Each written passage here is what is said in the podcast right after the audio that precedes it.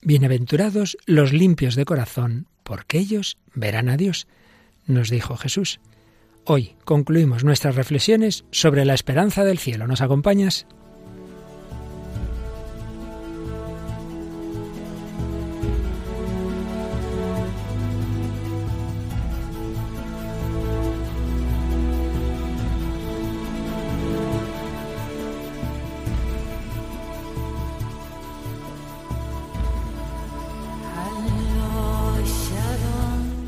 El hombre de hoy y Dios, con el padre Luis Fernando de Prada. Un cordialísimo saludo, muy querida familia de Radio María. Bienvenidos a esta nueva edición y ya de las ultimísimas, no del hombre de Dios, pero sí de este gran y precioso bloque sobre la esperanza. Hoy hablaremos ya por último día del cielo, el próximo día haremos un resumen de todo este bloque y ahí dejaremos este itinerario tan bello. Pero vamos a disfrutar el de hoy. El Señor nos invita a estar con Él, a contemplarle. Eso es el cielo. Y aunque ya dijimos que está a punto de volar, todavía tenemos aquí a Paloma Niño. ¿Qué tal, Paloma? Muy bien, Padre Luis Fernando. Pues eso, a punto de volar. A punto de volar a Guinea para transmitir allí también la buena noticia como, como una chica, que hoy traemos su testimonio más jovencita que tú y que ha dedicado un año entero de su vida antes de empezar la carrera universitaria a las misiones. Sí, vamos a escuchar también una entrevista a Ainhoa Enciso, que con 18 años pues ya es una misionera. Claro que sí. Como siempre traemos música, intentamos ver que en la música moderna, incluso digamos en principio laica, sin embargo late el deseo del cielo y de hecho Hoy traemos una canción que se llama así, Heaven, cielo, ¿verdad? Sí, es la canción Heaven de Brian Adams. Así es, y bueno, pues un par de pelis, por lo menos una nos dará tiempo, a ver si las dos, que ya hemos traído en otras ocasiones, pero que hoy vienen perfectamente, sobre todo una de ellas, porque se titula precisamente... Prefiero el paraíso. Prefiero el paraíso. Hablando del cielo, prefiero el paraíso. ¿Quién prefería el paraíso? Pues es la película que cuenta la vida de San Felipe Neri. San Felipe Neri. También escucharemos, espero, un pequeño corte del Retorno del Rey, la tercera película de la saga del Señor de los Anillos. Y bueno, pues muchas cosas muy interesantes yo creo que nos van a ayudar pues para, no digo agotar, porque nunca agotaremos lo que es el cielo, no faltaría más, tenemos toda la eternidad para disfrutarlo, pero bueno, por lo menos para tener más deseos, precisamente más esperanza. Y antes de entrar en materia, pues siempre traemos algún comentario, algún correo, algún mensaje, Paloma. Sí, en este caso hemos destacado algunos de los comentarios que nos hacen en la página de Facebook, en la sección de opiniones. Y nos dice Maruja García, un magnífico programa en el que se aprende mucho sobre Dios en nuestros días a través de ejemplos y testimonios muy buenos. Un saludo desde Almería. Johari Valerio nos dice es un programa que capta mi atención como cristiano, ya que habla de diferentes temas y nos brinda testimonios de vida que nos empujan a perseverar en la fe que profesamos. Y Lisette Flores nos dice acompañándoos desde Nicaragua todos los jueves a las 8 de la mañana. Qué bien, siempre tenemos algún mensaje allende los mares y esos otros tan que agradecemos mucho, por supuesto a todos, esos ánimos. Y lo importante es eso, que os ayude, que nos ayuda, a nosotros nos ayuda, nos ayuda, claro que sí. El prepararlo y el realizar estos programas aumenta también nuestra fe y nuestra esperanza. Vamos pues con esta edición 282 del hombre de hoy y Dios.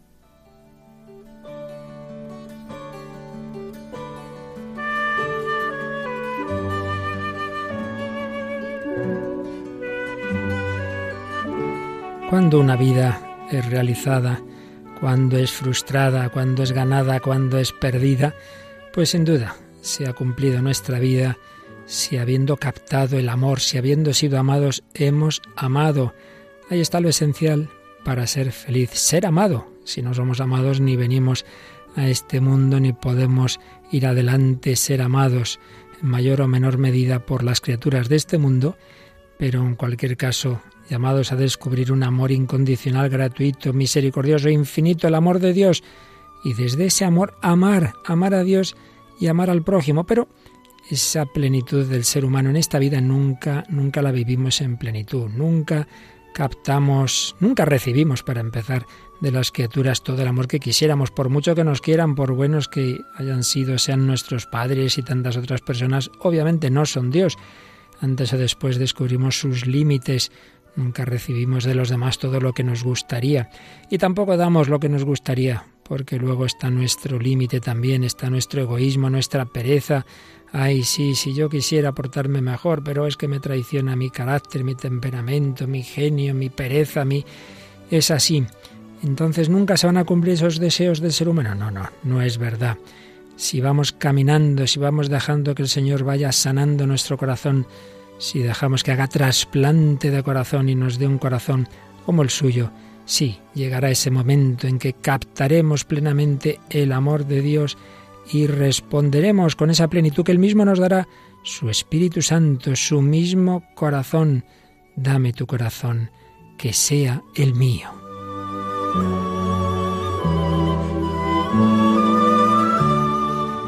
Buscamos la intimidad, buscamos el apoyo en otra persona. La intimidad entre dos personas implica que entre ellas no hay secretos. Pues bien, Dios se nos da a conocer sin velos, no simplemente como Creador y Señor, nos llamo siervos, os llamo amigos. Se nos comunica, mi Padre y yo vendremos, haremos morada en Él, en el alma, con el Espíritu Santo, una mutua comunicación. Conoceré como soy conocido, dice San Pablo, un mutuo amor que nunca decaerá, dice también el apóstol de los gentiles. Podremos conocer a Dios sin velos, como Él es, cara a cara. Bienaventurados los limpios de corazón, porque ellos verán a Dios, dice Jesús en las bienaventuranzas que nos recoge San Mateo y San Juan. Seremos semejantes a Él porque lo veremos tal cual es, tal cual es. Y nos explica San Pablo que es que ahora vemos en un espejo, en enigma. Los espejos de entonces eran mucho peores que los de ahora, pues una cierta imagen, pero entonces veremos cara a cara. Ahora conozco de un modo parcial, pero entonces conoceré como soy conocido. Pues sí, estamos llamados a esa intimidad, a ese amor, a esa plenitud, a ese descansar en la anchura de su corazón.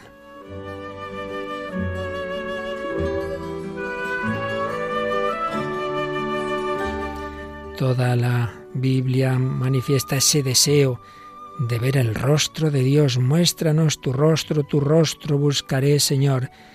Y vemos como en el Nuevo Testamento se nos promete, tenemos esa certeza de descubrir un día cara a cara aquel que ahora solo conocemos, como decíamos, en espejo. Se colmará el deseo que arrastraba a Israel al templo, ese deseo de, de ver el rostro de Dios, dice el Apocalipsis, ya hacia el final del último libro de la Biblia, dice de los bienaventurados, verán su rostro y llevarán su nombre en la frente. Y ya los ángeles, por supuesto, ya lo ven cuando Jesús está hablando de los niños pequeños. Dice que sus ángeles ven continuamente el rostro de mi Padre que está en los cielos. Bueno, pues eso que hacen los ángeles lo podremos hacer todos nosotros. Por eso, San Agustín, converso, que primero buscó la plenitud, la felicidad en este mundo, en las criaturas, y luego vio que sí, que eran bellas, pero que son un reflejo de la belleza con mayúsculas, pensando en lo que le esperaba en la eternidad, pudo escribir, cuando el alma se arreglare y embelleciera a sí misma, haciéndose armónica y bella, os hará contemplar a Dios, fuente de todo lo verdadero y Padre de la misma verdad. Oh gran Dios, ¿cómo serán entonces aquellos ojos, cuán puros y sanos, cuán vigorosos y firmes, cuán serenos y dichosos. Se nos promete la visión de una hermosura por cuyo reflejo son bellas y en cuya comparación son deformes todas las demás. Fijaos qué idea. La visión de una hermosura, se nos promete esa hermosura con mayúscula, y las criaturas de este mundo por reflejo de esa hermosura son bellas, pero en comparación con ellas son muy deformes, claro, se quedan infinitamente por debajo. Y hablando de aquellas hermanas de Betania, María de Betania que contempla y escucha a Jesús, Marta que se pone a trabajar, dice, allí en el cielo solo habrá lo que María ha elegido, allí seremos nosotros alimentados, no tendremos que alimentar a los demás, como hacía Marta. Por esto allí alcanzará su plenitud y perfección lo que aquí ha elegido María la que recogía las migajas de la mesa opulenta de la palabra del Señor. ¿Quieres saber lo que allí ocurrirá? El mismo Señor dice, refiriéndose a sus siervos, os aseguro que los hará sentar a la mesa y los irá sirviendo. Y en otro lugar dice el mismo San Agustín, volviendo a nosotros, nos mostrará su rostro y nos salvaremos y quedaremos saciados. Y eso nos bastará. Quedaremos saciados y eso nos bastará. Ni ojo vio, ni oído yo, ni cabe en corazón humano lo que Dios ha preparado para los que lo aman. De todo ello estamos hablando estos días, pues pidamos al Señor que nos dé ese gran deseo y esperanza de encontrarnos con Él, con esa belleza, verdad, bondad, amor infinito que nos hará eternamente felices.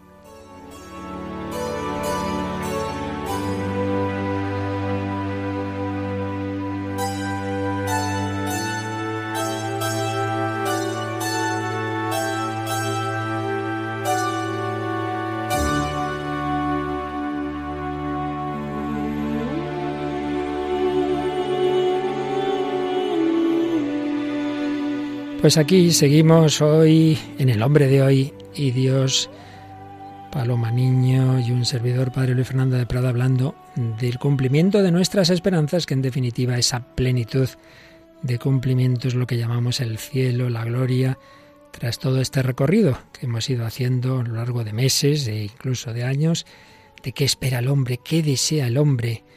Pues en último término, lo sepa o no, busca a Dios, busca ese encuentro con Él, busca contemplarlo, busca el cielo. El cielo. Hemos visto en los días anteriores pues cómo el catecismo de la Iglesia Católica nos ha resumido esa enseñanza de la escritura, de la tradición, nos ha recordado a partir del 1023 cómo los que mueren en la amistad con Dios, los que han aceptado la amistad con Dios, Dios no obliga a nadie a estar con Él, el cielo sería un campo de concentración, los que mueren en esa amistad con Dios y están ya perfectamente purificados, Bienaventurados los limpios de corazón, corazón purificado, están para siempre con Cristo, lo ven tal cual es, cara a cara, una comunión de vida y amor con la Santísima Trinidad, con la Virgen, los ángeles, todos los bienaventurados. Ese es el cielo, el fin último y la realización de las aspiraciones más profundas del hombre, el estado supremo y definitivo de dicha. Dice el 1024 y el 1025, que ya leíamos en días anteriores, Vivir en el cielo es estar con Cristo. Estar con Cristo, donde está Cristo, allí está la vida, allí está el reino. Decía San Ambrosio. ¿Y cómo podemos llegar a ese destino? Pues a través del camino que es Jesucristo, que nos dice en el 1026 que nos ha abierto el cielo. La vida de los bienaventurados consiste en la plena posesión de los frutos de la redención realizada por Cristo. El cielo es la comunidad bienaventurada de todos los que están perfectamente incorporados a Él. Pero hay algún número más, que no recuerdo si llegamos a leerlos, pero en cualquier caso nos viene bien recordarlos, Paloma, del Catecismo sobre el Cielo, como el 1027. Dice, este misterio de comunión bienaventurada con Dios y con todos los que están en Cristo sobrepasa toda comprensión y toda representación la escritura nos habla de ella en imágenes, vida, luz, paz, banquete de bodas, vino del reino, casa del Padre, Jerusalén celeste, paraíso, lo que ni el ojo vio, ni el oído oyó, ni al corazón del hombre llegó, lo que Dios preparó para los que le aman. Cuando es algo que no supera, pues la escritura y en general la literatura, la poesía, pues necesita imágenes porque una palabra se queda cortísima, entonces, y no basta una imagen, muchas imágenes, cada una nos da un matiz, es vida, es luz, es paz, es banquete, es de bodas, es vino del reino, casa del Padre, Jerusalén celeste, paraíso. ¿Qué más nos dice ya el siguiente número, el 1028, ese es como más teológico? A causa de su trascendencia, Dios no puede ser visto tal cual es, más que cuando Él mismo abre su misterio a la contemplación inmediata del hombre y le da la capacidad para ello. Esta contemplación de Dios en su gloria celestial es llamada por la Iglesia la visión beatífica. La visión beatífica de por sí nosotros no tenemos, nadie, ninguna criatura tiene capacidad de ver a Dios en sí mismo, pero Él puede, no faltaría más, a ese espíritu que en nosotros Él mismo ha creado, nos ha dado ese espíritu, nos ha dado ese espíritu que es nuestra alma, la puede dar esa capacidad, le puede, la puede elevar a contemplarle. Por eso se dice visión, porque es ver a Dios, beatífica, porque nos plenifica, nos hace felices, bienaventurado, beato, todo, todo la misma raíz, feliz, mm, la felicidad que viene de ver a aquel que no es una idea, que no es una abstracción, como ya veíamos en días pasados, pues es la suma de todos los bienes. Y también el catecismo recoge en otro lugar más adelante como, como sumario, digamos, lo que el Papa Pablo VI decía en el famoso credo del pueblo de Dios, una solemne profesión de fe que él puso como culminación del año de la fe, que proclamó allá por 1968, pues el catecismo recoge lo que decía sobre el cielo. Creemos que la multitud de aquellas almas que con Jesús y María se congregan en el paraíso forman la Iglesia celestial, donde ellas, gozando de la bienaventuranza eterna, ven a Dios como Él es, y participan también, ciertamente en grado y modo diverso, juntamente con los ángeles, en el gobierno divino de las cosas, que ejerce Cristo glorificado, como quiera que interceden por nosotros y con su fraterna solicitud ayudan grandemente a nuestra flaqueza. Fijaos que hay un elemento en estas, estas enseñanzas sobre el cielo que aparece en este número y en alguno de los anteriores también, y es que ciertamente lo principal del cielo es ese contemplar a Dios, ese ver cara a cara la Santísima Trinidad. Pero también está la dimensión fraterna. Si en esta vida, hemos dicho muchas veces, lo esencial del cristianismo es un corazón filial y fraternal, si no basta con amar a Dios y hay que amar al prójimo, también la felicidad del cielo no será solo ser amado por Dios y amar a Dios, sino también, ahí ya sí, que esa plenitud de amor fraterno esas relaciones con los demás, que aquí siempre tienen sus límites, que esta persona no me comprende, que somos un matrimonio muy bien avenido pero menos, que ese hijo pues no ha entendido todo lo que he hecho por él, que ese padre pues no me dio todo lo que yo esperaba. Bueno, pues todo eso quedará plenamente sanado y elevado. Hay una dimensión fraterna de la vida de la gracia aquí en esta vida y de la vida de la gloria. Claro que sí, la donación total sin mezcla de egoísmo, eso será el cielo, pura donación y servicio de todos. Entonces eso también será motivo de alegría, que allí ya nadie es egoísta, que todos se alegran de la alegría del otro. Oye, qué bien que estás tú ahí disfrutando de Dios, pues yo disfruto de que tú disfrutas de Dios. Qué maravilla, suma de todos los bienes sin mezcla de mal alguno, plenitud de amor, de ser amados y amar a Dios y al prójimo. Bueno, pues cómo no, el hombre tiene deseo de todo lo que aquello para lo que Dios le ha hecho y lo sepa o no, pues lo lleva en su corazón y lo expresa y lo canta y lo y lo, y lo lleva al cine y en fin, en tantas formas de la cultura. Esto aparece y es lo que hemos ido viendo en todos estos días cuántas canciones pues expresan también ese deseo de cielo y hoy nos traes otra más de ellas. Sí, es la canción que se llama así también, Cielo, Heaven, de Brian Adams. Apareció por primera vez en la banda sonora de A Night in Heaven en 1983 y tuvo una gran difusión en emisoras de radio, alcanzando el número 9 en la lista Top Rock a principios de 1984. La canción fue lanzada en Australia, Europa, Nueva Zelanda, llegó al Reino Unido, continuó siempre la tendencia de los mejores eh, sencillos. Vamos, que tuvo muchísimo éxito. Y Brian Adams, ya lo conocemos, cantante, cantautor, músico canadiense, y en sus estilos musicales destaca principalmente el hard rock, también el pop rock, y en más de 30 años de carrera ha vendido más de 100 millones de álbumes en todo el mundo pues con ese espíritu de detectar cómo el hombre pone ese deseo de cielo en las cosas de esta tierra cuando no llega a tener una fe viva, pero bueno, que eso indica que está hecho para una plenitud. Escuchamos esta, esta canción de Brian Adams, Heaven.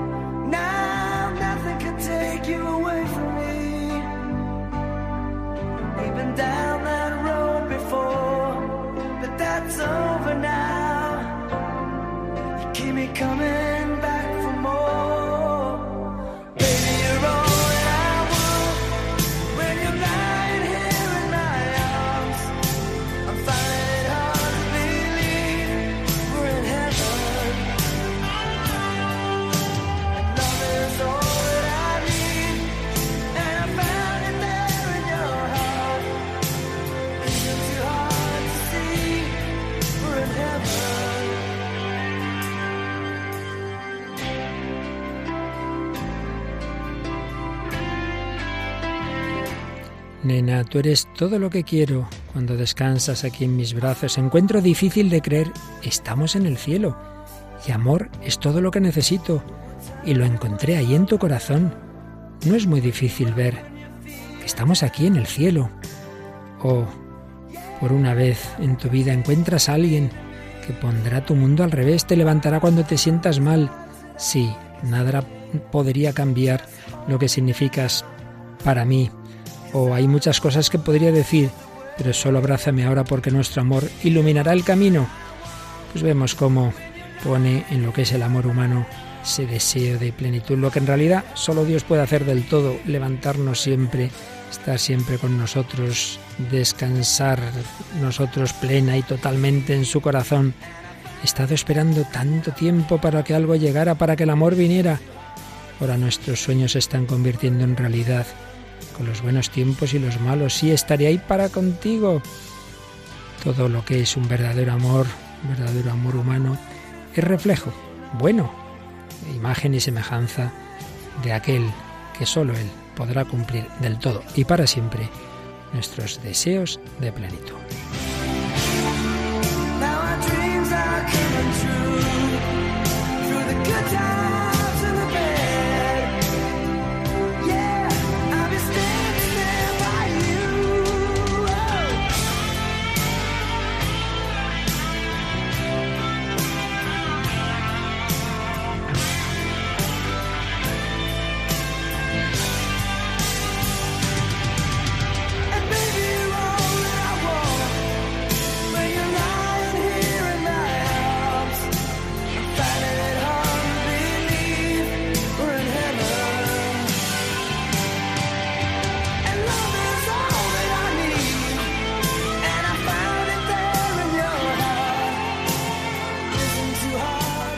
Heaven, cielo, llamados al cielo, llamados al paraíso, llamados a un amor eterno, pleno, total, absoluto, eso existe, eso es real. Los amores humanos son preparación, son anticipos, son aperitivos, siempre limitado. Por eso lo importante es que nos lleven, nos lleven a esa plenitud. Pero ¿cuántas veces en un camino o en otro, pues ponemos el objetivo no en lo definitivo, ponemos el objetivo en triunfos humanos, en éxitos, Incluso dentro de la Iglesia, pues ocurre lamentablemente que, vamos desviando el camino y unos, pues eso, absolutizan el amor humano, otros absolutizan sus éxitos, aunque sean, repito, dentro de, del mundo eclesiástico. Y lo digo, Paloma, porque de la película que nos traes hoy vamos a escuchar un corte que, que nos hace ver dos planteamientos de vida muy distinto. Recordemos qué película, de qué película hablamos. Hablamos de la película Prefiero el paraíso, una película del año 2010 realizada en Italia, dirigida por Giacomo Campiotti y bueno, con música de Marco Frisina. Es la historia de San Felipe Neri, el santo llamado Santo de la Alegría, Em, bueno, él pues nació en Florencia en 1515, vivió más de 60 años en Roma y mientras tenía lugar el concilio de Trento, San Felipe formaba a los jóvenes con ternura, acercándolos a la liturgia y logrando que se divirtiesen cantando y jugando en un lugar que más adelante se convertiría en el oratorio, una congregación reconocida por el Papa Gregorio XIII, pues realizada por San Felipe Neri y el Papa quiso nombrarlo cardenal y él, sin dilación en ese momento, contestó, prefiero el paraíso. De ahí viene el nombre de esta película, el título. Y bueno, él fue proclamado santo en 1622. Y es muy famosa también su frase de sed buenos si podéis. Sed buenos si podéis. Y fue canonizado, como dices, eh, lo que no eh, has dicho, y es interesante saberlo, es que en esa misma ceremonia fueron canonizados San Ignacio de Loyola, San Francisco Javier, San Isidro Labrador y no sé si su mujer Santa María la Cabeza. Eh, todos españoles y este italiano, ¿verdad? Que por cierto San Ignacio y él se conocieron, por supuesto, en Roma, fueron, fueron contemporáneos de carácter distinto, pero ambos buscando lo mismo. Pues bien, San Felipe Neri, como cualquier fundación, siempre tuvo sus dificultades al principio, se le veía que si lo que hacía estaba bien, que si no, pero bueno, luego se fue viendo realmente que era ese hombre de Dios que había rechazado el ser cardenal. Y vamos a escuchar un momento de la película en que se juntan al cabo ya de unos años, pues aquellos que, eran, que habían sido los primeros niños que recogió, jóvenes que ahora se incorporan a su obra. Entonces vamos a escuchar lo que van a comer y entonces eh, se han juntado pues varios que hacía tiempo que no se encontraban y escuchamos mm, qué van a hacer mm, dos o tres de esas personas y veremos que hay planteamientos muy distintos. Antes de comenzar quisiera decir una cosa importante. He decidido partir como misionero a las Indias con los jesuitas. No podrías darme una noticia más bella que esta. ¿Vas a ocupar el puesto que no pude yo? Quisiera irme contigo, pero... No, tú te quedas aquí. En ese caso, voy a ocupar el puesto que deja libre Alessandro. Bravo, Camilo. Quédate con nosotros. Todos estos años en Milán me han hecho entender que lo que quiero es servir al Señor. Y quiero hacerlo aquí con vosotros. Bravo. Yo, queridos amigos, Filipo, seguiré la carrera eclesiástica. Sé que será difícil, pero quiero ser obispo. ¿Y después? Pues después, dado el primer paso, podría seguir adelante y obtener una anunciatura. Ah, es cierto. ¿Y después? Luego, luego podría, podría convertirme en cardenal. Cardenal. ¿Y después? Después, papa. Quizás sí. Después? ¿Y después? Y después nada, Filipo. Mi vida terminará. ¿Y qué habrás logrado? Bueno, menuda meditación, ¿eh, Paloma? Sí. ¿Te ha parecido? No la recordaba, yo esta película sí que la he visto, me acordaba de esta escena que es en una mesa y que cada Sí. uno va diciendo un poco lo que hacer, pero no me acordaba de esta parte. Y bueno, muy interesante, ¿no? Porque al principio parece que le pregunta y después, pues, qué otros planes tienes y ya finalmente se da cuenta de que le está diciendo, vale, pero esto para qué te sirve, o sea, para qué quieres ser obispo, para qué quieres ser cardenal. Al final le está intentando reconducir a que todo vale si nos acerca a Dios y si nos lleva al paraíso en santidad y si no, ¿a, a qué viene esto? Si tienes que ser obispo será porque Dios te llama a ello como un servicio, no porque tú, oiga, yo quiero ser obispo, ¿no? Entonces, claro, uno de los jóvenes dice, yo me voy misionero. Otro dice, pues yo ocupo su lugar aquí, ayudando con los niños. Y este, en cambio, hacer la carrera de iglesia. Entonces, hace pensar mucho él y después. Y yo creo que esto deberíamos hacerlo todos. Yo voy a hacer esto, bien, para, y luego, y después, y al final, si todo eso te ha acercado a Dios, si te ha hecho más santo, si te lleva al cielo, la cosa va bien. Pero si no, me parece a mí que no, ¿eh? Y fíjate que si esto lo dicen estos, estos hombres ya de cierta edad, pues hoy nos traes un testimonio de, de, una chica que esto se lo ha pensado desde pequeña, que lo que haga en su vida, lo que estudie y lo que trabaje, pues no es simplemente para pasar la vida, para pasarlo bien, sino para cumplir una misión, porque ya decíamos también en días pasados que frente a esa acusación que se ha hecho al cristianismo, sobre todo desde el siglo XIX, con todas las ideologías de corte marxista, de que mucho pensar en el cielo, nos olvidamos de la tierra, mentira porque las personas con más fe y más esperanza son las que también han tenido más caridad y más han trabajado en la tierra. Y creo que esto lo podemos ver, el testimonio de una chica que tenemos que agradecer al padre Mario Ortega, la entrevistó en su programa Diez Domini se lo pedimos prestado, claro, aquí todo en Radio María, todo es de todos, y vamos a escuchar eh, unos cortes de esa entrevista. ¿A quién? Sí, pues es eh, Ainhoa Enciso, que es una joven eh, de 18 años. Y ella, bueno, ella nos lo va a contar, ahora se va a presentar y demás. Pero sí que es verdad que, que lo, ha, lo ha hecho todo pensando en eso, en el cielo realmente, porque mucha gente no lo entendía, ese plan que, que ha embarcado en su vida nuevo, ¿no? Y incluso, pues, le ofrecían que siguiera estudiando y demás. Bueno, vamos a escucharla ya cómo se presenta y cómo nos lo Perfecto. Bueno, pues yo soy Ainhoa Enciso, tengo 18 años y soy de Madrid vivo en Boadilla del Monte. Y bueno, eh, hace un año acabé mis estudios de bachillerato en el Colegio de Santa María de los Rosales. Y por mi fe, ¿no? Por mi amor a Dios, por mi amor a la iglesia, por mi amor al servicio, ¿no?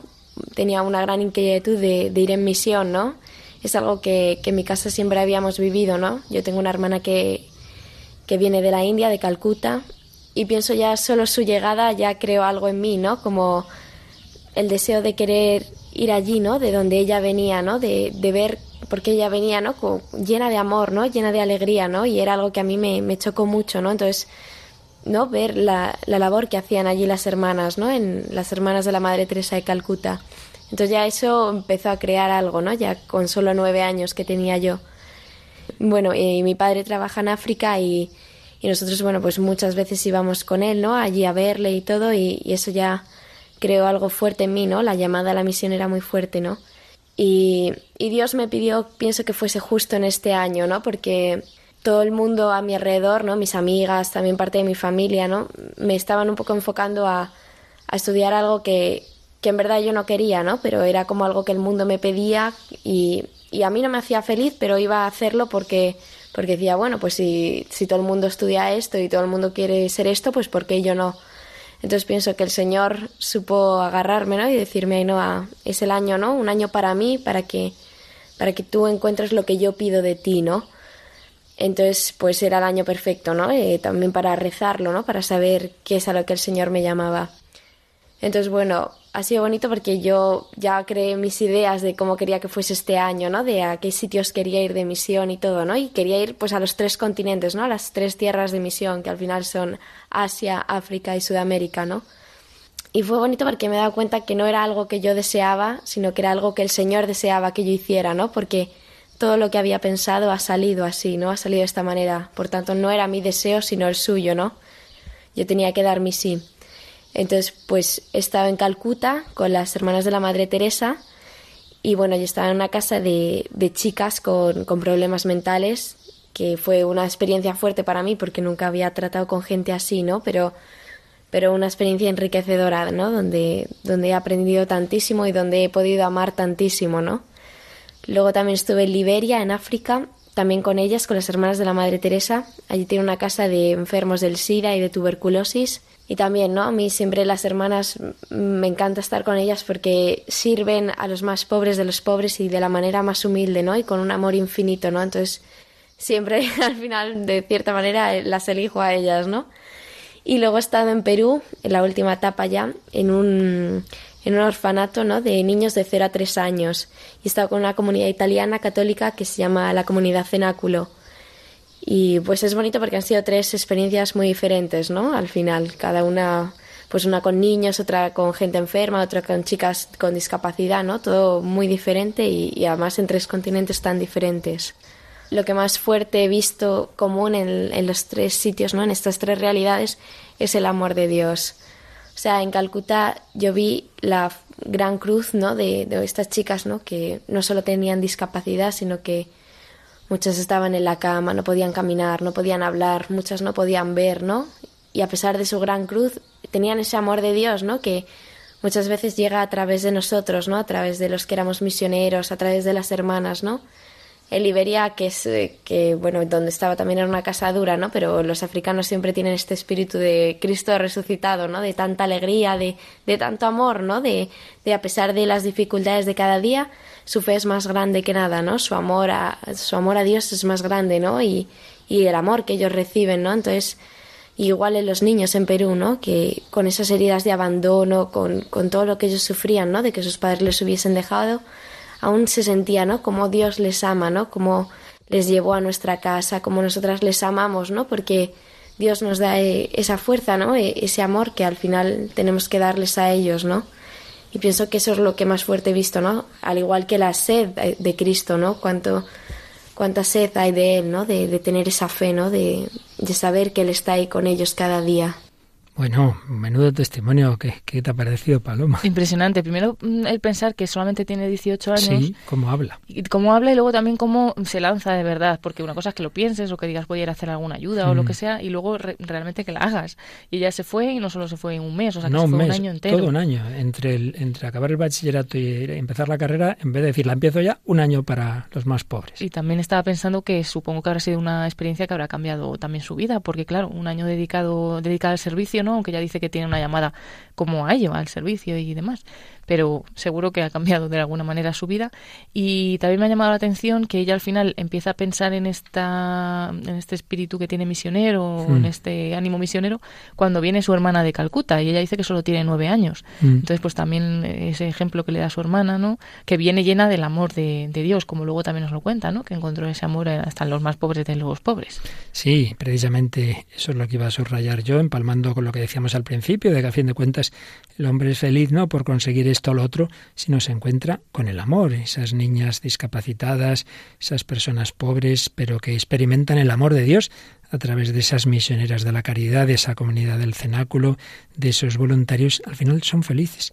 Son felices porque lo más importante no es tener esto o lo otro, es recibir y dar amor. Y esta chica y todas las personas que ella ha visto, pues están llenas de amor y consecuentemente de alegría también experimentaba esa sed de Cristo. Le preguntaba al padre Mario también alguna anécdota así un poco particular y creo que es que nos has traído también en esa parte de la, de la entrevista. Es una anécdota precisamente en India y también nos cuenta un poco esa necesidad de amor más que de otras cosas materiales.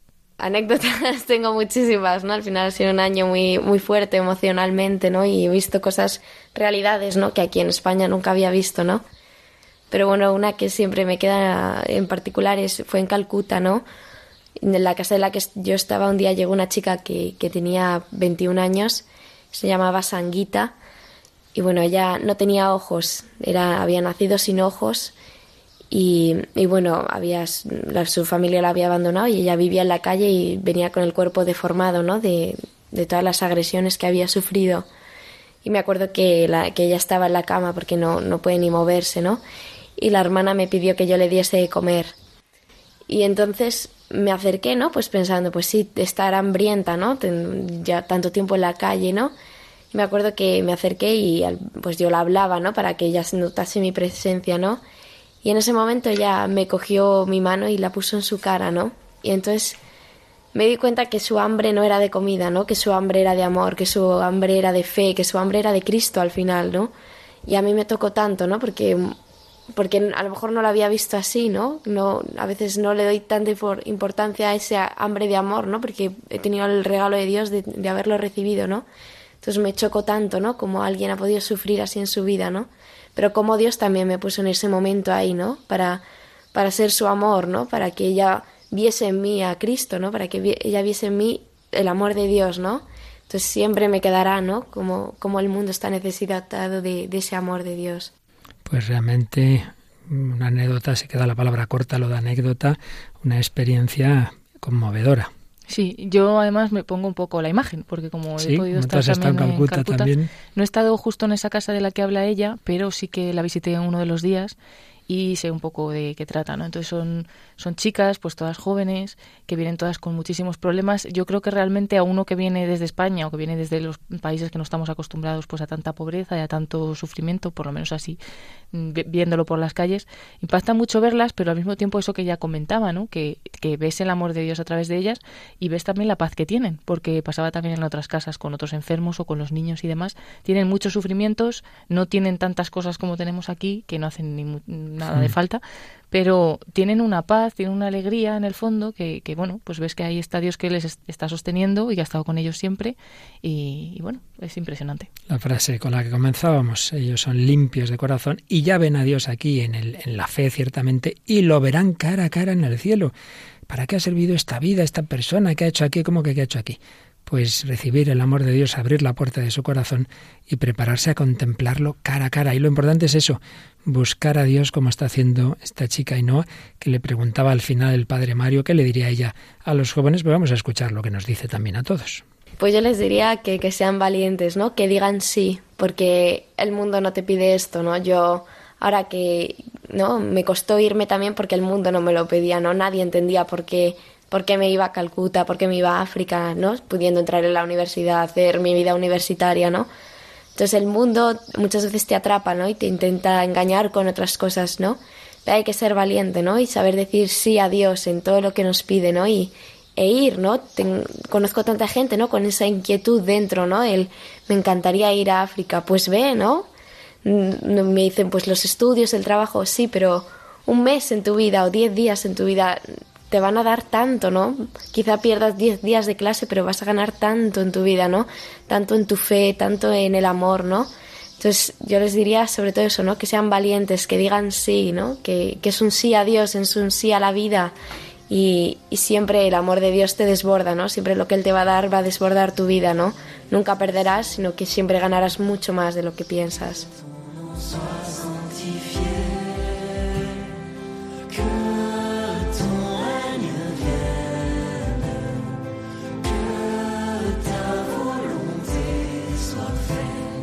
Eran las palabras de Ainhoa Enciso, esta jovencita que ha dedicado un año de su vida antes de hacer su carrera universitaria a servir a los más pobres, porque ha discernido esa voluntad de Dios, Padre nuestro, Padre nuestro que estás en el cielo, santificado sea tu nombre, venga a nosotros, a este mundo de dolor y de pecado tu reino. Hágase tu voluntad, hágase tu voluntad en la tierra como en el cielo. Pidamos al Señor discernirla, cumplirla, construir aquí ya la civilización del amor en la limitación de este mundo, pero como preparación del reino de los cielos.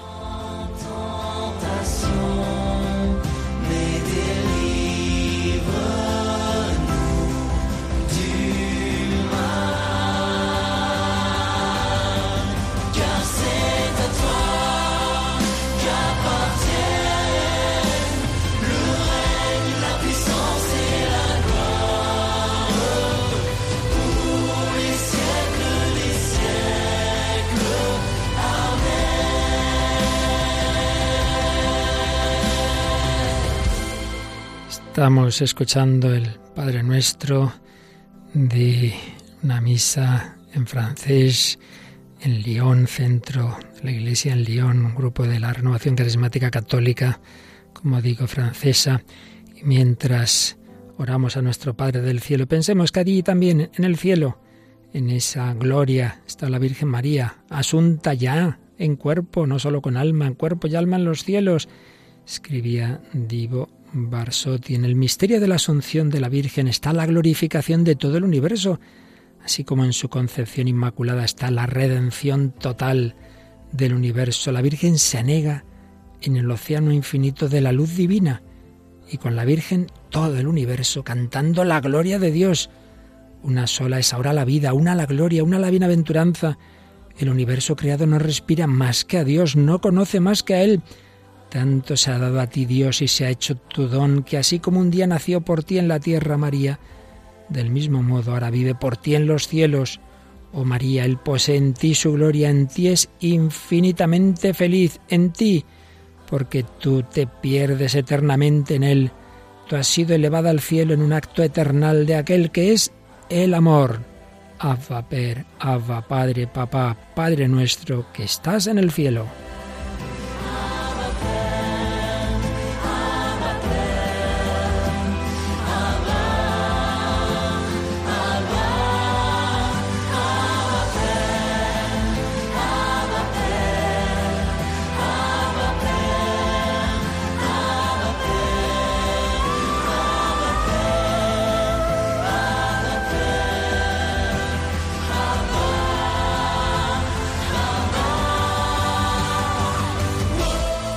Pues sí, en María vemos anticipada la gloria de toda la creación.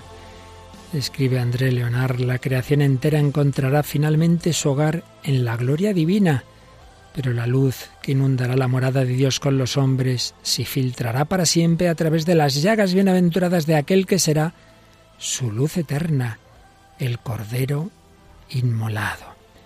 Y de nuevo digo, Barsotti, nada existe de lo que ha creado Dios que no se ha llamado también a la gloria y la gloria de la creación no es otra que su asunción en la gloria de Dios. Al principio como al fin del misterio divino es Dios solo el que obra, Él que creó a la criatura de la nada, que asumió luego la criatura en sí mismo, la trae ahora al seno de su gloria infinita.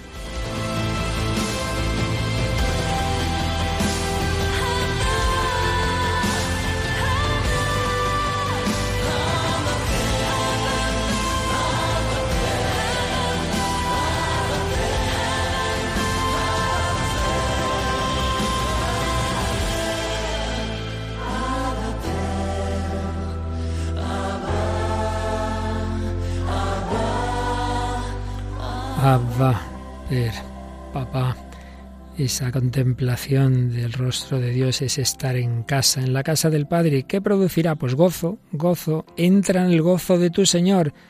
Mateo 25, 21, de ese amor de Dios, de la Virgen, de los hermanos, vivido mutuamente en posesión mutua, brota el gozo.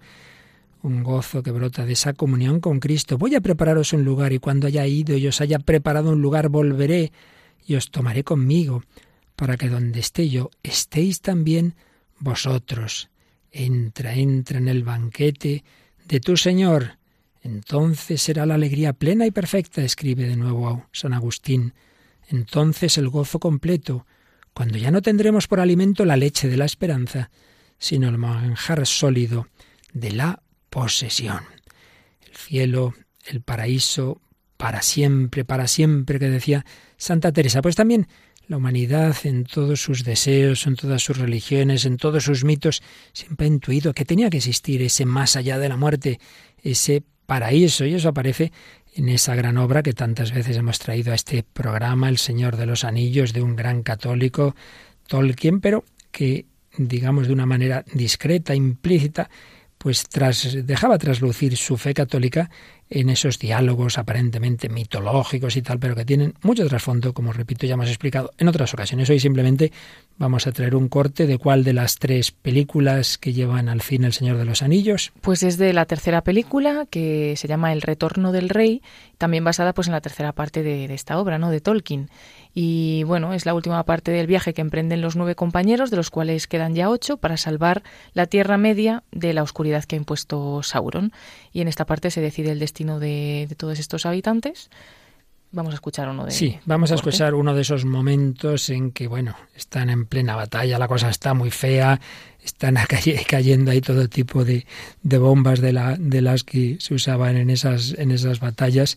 Y bueno, pues escuchamos el diálogo entre, entre el gran mago, eh, Gandalf, y uno de los hobbits, que ve la cosa muy fea, pero eso da pie, como digo, a un diálogo en el fondo sobre la muerte y el más allá. Nunca pensé en este final. ¿Final? No, el viaje no concluye aquí. La muerte es solo otro sendero que recorreremos todos. El velo gris de este mundo se levanta y todo se convierte en plateado cristal. Es entonces cuando se ve.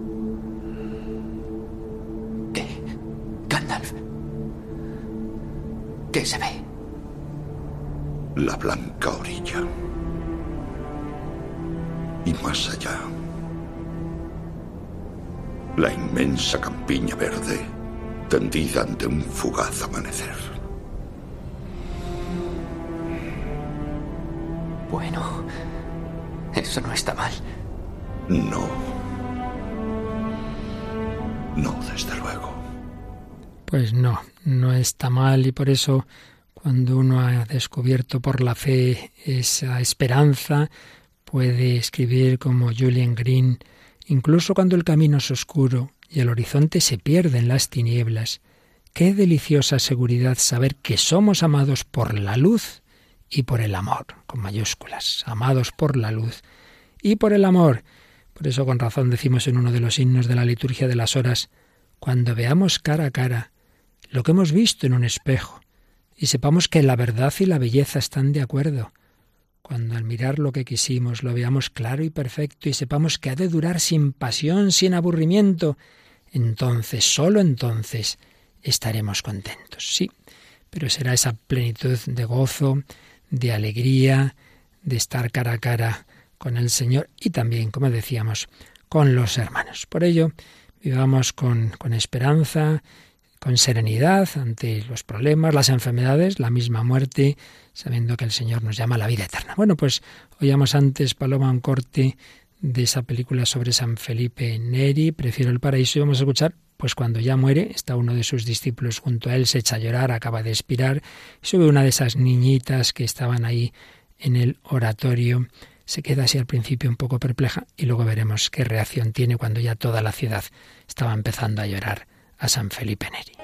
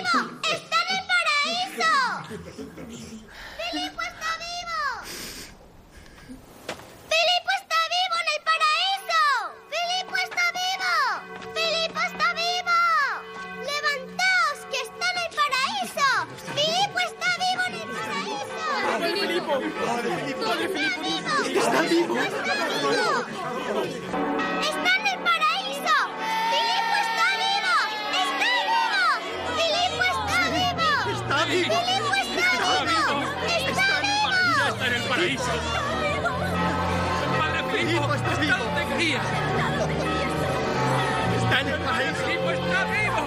¡Está en el paraíso! ¡Está en el paraíso! ¡Está en el paraíso!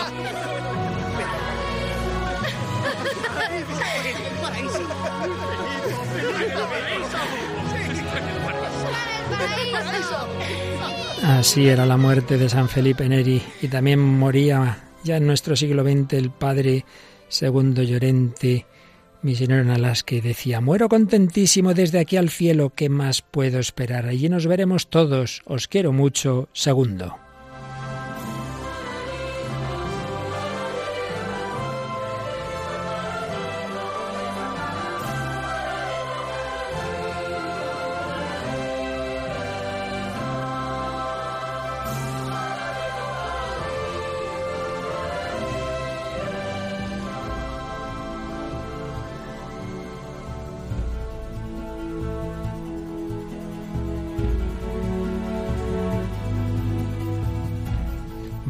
No tenemos ningún miedo de morirnos si lo, si lo hacemos después de haber vivido como debemos, claro. Sí, qué, qué ojo la niña, ¿eh? Oh, tremenda. ¿Cómo se da cuenta? No hay que llorar, que Filipo está en el paraíso. Es que si se ve la película, claro, se, se ve que ella se fija en, en la sonrisa que tiene, como tantos santos, ¿no? Como Santa Teresita, que la pobre menuda agonía tuvo. Sin embargo, los últimos minutos tuvo un éxtasis y, claro, las fotos de, del cadáver, pues parece como si hubiera muerto así entre los ángeles, tan contenta, ¿no? La niña ve esa sonrisa y dice, pero bueno, ¿pero qué es esto de llorar? Que no está muerto, que está en el paraíso. Los niños tienen ese corazón, bienaventurados los limpios de corazón, porque ellos verán a Dios. ¿Dónde está tu papá? Muchas veces, bueno, muchas, algunas, me ha pasado esto, está en el cielo. Los niños tienen esa fe. Pues pedimos esa fe para todos nosotros y pedimos extenderla, porque hemos oído el testimonio de esta chica misionera y nada, encomendad a Paloma que ya sí que coge el avioncito y se nos va a Guinea con Rocío, las dos periodistas de nuestra de nuestra emisora. ¿Y qué vais a hacer allí, Paloma? Bueno, pues tenemos planes variados, pero en principio estaremos ayudando en varios orfanatos con niños eh, y también vamos a estar con jóvenes y adultos.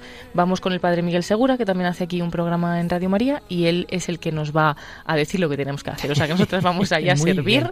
vamos con, con- con una indicación, que no nos podemos quejar de nada, Qué y bien, con otra bien. que vayamos espiritualmente bien preparados. Son dos magníficas orientaciones. Cuando uno va a hacer algo, no habrá problemas, dificultades, momentos en que no habrá las comodidades de aquí. Y luego eso, ir desde la fe, la esperanza, desde el amor, desde la unión con Jesucristo, con Dios, todo es posible. Bueno, pues queridos amigos, este itinerario de este programa por la esperanza nos queda un programa de síntesis de todo lo que hemos ido, bueno, un poquito intentar resumir todo lo que hemos visto en un largo tiempo. Parece que ya son dos años hablando de la esperanza. El próximo día, si Dios quiere, no estará ya Paloma, pero bueno, tendremos a otra u otro colaborador de la casa para sintetizar lo que el Señor nos ha dicho, pero sí que antes de irse Paloma nos recuerda, como siempre, los medios de contacto con nosotros. Pues se pueden poner en contacto a través del correo electrónico el hombre de hoy y Dios arroba radiomaria.es o a través de nuestra página de Facebook buscando en el buscador de esta red social el hombre de hoy y Dios y ahí encuentran pues nuestras publicaciones de cada programa y también si le dan a me gusta a la página pues eh, podéis recibir también todas las notificaciones. Recordamos también que los anteriores programas sobre el cielo, el purgatorio, eh, la muerte, el juicio, el infierno, todo ello, pues están en nuestro podcast, están en la página web radiomaria.es o más sencillo, si pedís discos donde recopilamos todos los programas anteriores, pues con mucho gusto os los enviarán llamando a ese número de teléfono que también conviene recordar. Sí, al 91 822 8010. Ahí en ese teléfono o a través de la web radiomaria.es podéis recibir cualquiera de nuestros programas o recopilaciones de los mismos. Y como os decía Paloma, también nos agradecemos esos comentarios o esos correos electrónicos. Pues por nuestra parte, hasta la semana que viene y a Paloma, pues hasta la vuelta del verano, que el Señor te bendiga y guíe en esa misión tan bonita. Muchas gracias. Y a todos vosotros, queridos oyentes, que también el Señor os guíe y que todos lleguemos en nuestra peregrinación hacia el cielo.